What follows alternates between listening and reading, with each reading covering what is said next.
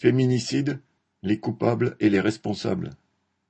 Six policiers affectés à Mérignac en Gironde passaient en conseil de discipline le 4 janvier pour une évaluation de leur degré de responsabilité dans la mort de Shainez Daoud, brûlée vive par son ex-mari le 4 mai 2021. Effectivement, les manquements ayant conduit à cette mort atroce se sont accumulés, tant du côté de la police que de la justice. Déjà condamné pour violence conjugale, le mari était sorti de prison sans que sa femme en ait été informée. Malgré l'interdiction d'entrer en contact avec elle, il avait continué à la harceler et menacer. Le 15 mars, ayant été violemment frappée par son mari, la jeune femme avait une nouvelle fois porté plainte au commissariat. Prise par un policier lui-même condamné pour violence conjugale, la plainte transmise au magistrat, incomplète, en partie illisible et comprenant des inexactitudes, avait été classé sans suite.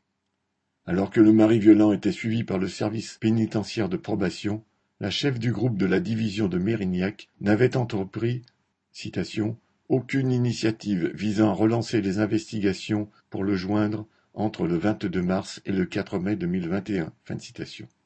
Et au cours d'une réunion pour savoir à qui attribuer un téléphone grave danger permettant un contact rapide avec la police, à aucun moment le nom de Chahinez n'avait été mentionné, etc.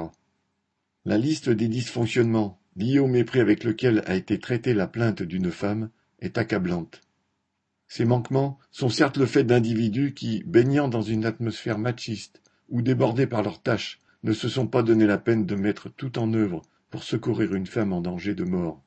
Mais, à un niveau supérieur, le gouvernement porte sa part de responsabilité alors que Macron, peu après son élection, avait qualifié l'égalité entre les femmes et les hommes de grande cause du quinquennat, bien peu a été fait.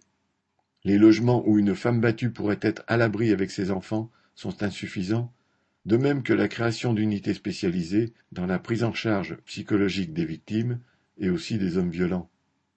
Pour commencer, il y aurait fort à faire pour que toute femme se présentant à des personnes œuvrant dans des institutions censées protéger la population soit au moins entendue et voit satisfaits ses besoins immédiats. Depuis le 1er janvier, trois femmes déjà ont été assassinées par leurs compagnons. Il y a eu 113 féminicides l'an passé. Ces actes barbares sont aussi représentatifs de l'état d'une société qui, tout en se disant civilisée, est fondée sur l'exploitation et génère donc toutes sortes d'oppressions, dont celle des femmes. Marianne l'Amiral